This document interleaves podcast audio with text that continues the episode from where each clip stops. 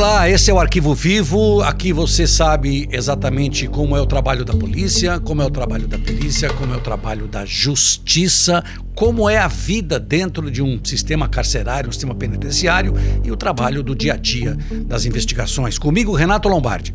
E eu, Percival de Souza, junto com Lombardi, nós vamos contar hoje uma história com muitos bastidores, muitos detalhes, inclusive coisas que você, apesar da repercussão do caso, ainda não sabia, não é, Lombardi? Pois é, e a gente vai falar hoje, Percival, sobre Fará Jorge Fará. Quem era Fará Jorge Fará? Fará Jorge Fará, um cirurgião plástico, um homem de família, um homem tranquilo, fala mansa, que tinha uma carreira brilhante, mas que se envolveu num crime brutal em janeiro de 2003. Pois é. O Fará, um médico, aliás, é conceituado, renomado, atendia inclusive a, a, pessoas carentes e tinha uma personalidade oculta, Lombardi. Ele tinha um lado uh, que ninguém conhecia, uma verdadeira face oculta que só se revelaria após o assassinato e as circunstâncias de todos os momentos que aconteceram depois desse crime. O crime já foi enigmático. O que aconteceu depois, do mesmo modo enigmático, Lombardi. Pois é, o crime aconteceu em janeiro de 2003, no bairro da Zona Norte, um bairro aqui de São Paulo, dentro de uma clínica, que era a clínica dele. Ele matou Maria do Carmo Alves, é, com quem ele tinha um relacionamento, né? Ele namorava Maria do Carmo Alves que ele tinha conhecido quando ele fez um, um, procedimento de cirurgia plástica com ela. A mulher realmente o enlouquecia, segundo a própria polícia conseguiu apurar. Durante várias vezes ele tentava evitá-la e ela chegou a ligar centenas de vezes em apenas um dia. Ele, após essa intervenção cirúrgica e a insistência dela em manter, manter um relacionamento amoroso com ele, ele a matou, Lombardi. Matou e, além de matar, ele esquartejou o corpo. Quer dizer, ele reduziu o corpo a pedaços humanos. Uma coisa que espantou e surpreendeu a polícia. Como um médico cirurgião plástico pôde ser capaz de fazer uma coisa dessa. Mas ele fez com detalhes, com requintes de crueldade. É como se ele estivesse se vingando da mulher. É como se ele estivesse despejando sobre ela uma carga muito grande de ódio.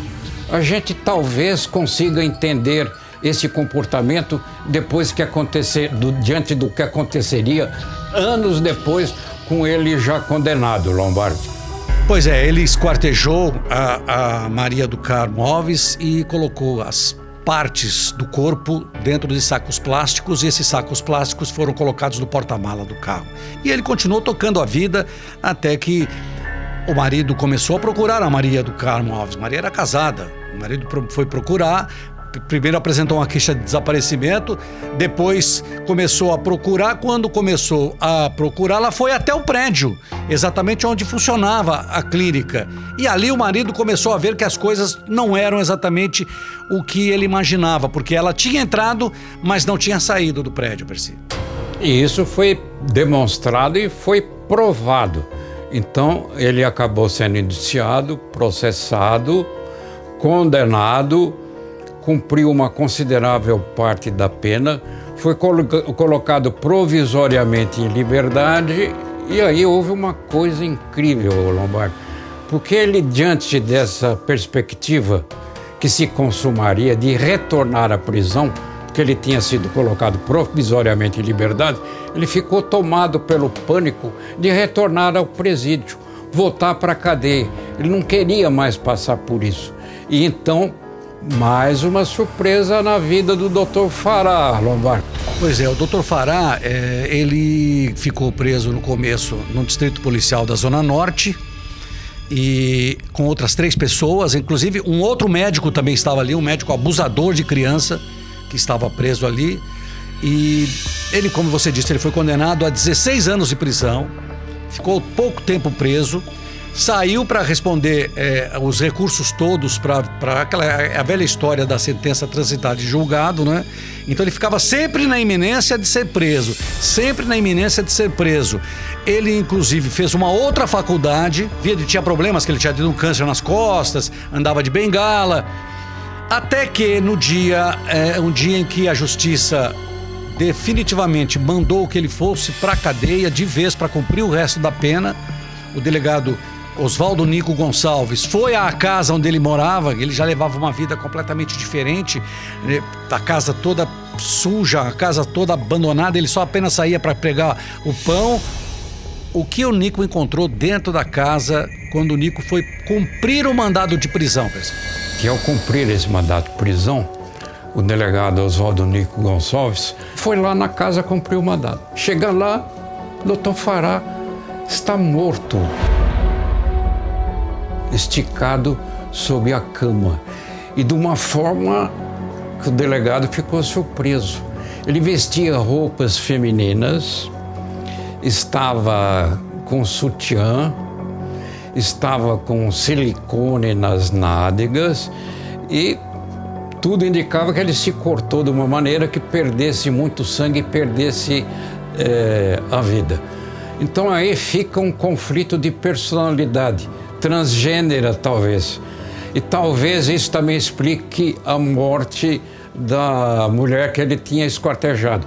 Será que ele se vingou nela? Será que ela era a mulher que ele gostaria de ser? Será que na verdade ele preferia ser uma mulher e não um homem? São essas perguntas que somente a psiquiatria poderia responder. E a psiquiatria tentou responder, Lombardi. É, isso aconteceu em setembro de 2017 e ele levou exatamente toda essa história com ele. Esse, esse caso, é, inclusive, virou livro. A nossa colega que trabalhou com a gente no Estadão, Patrícia Hargraves, escreveu um livro, O Médico que Virou o Monstro. E é uma história realmente incrível, porque foi a primeira vez que a perícia usou o luminol para caracterizar, encontrar sangue no é, consultório do Dr. Fará e aí ele não teve como negar o crime. Esta é mais uma história que você ouve aqui no Arquivo Vivo. Este é o Arquivo Vivo onde você é muito bem informado, Percival. E o nosso Arquivo Vivo, eu, em parceria com o Lombardi, revela, como no caso do Dr. Fará, detalhes que você, dos quais você ignorava, não sabia, nunca tinha ouvido falar. É isso aí. Até mais.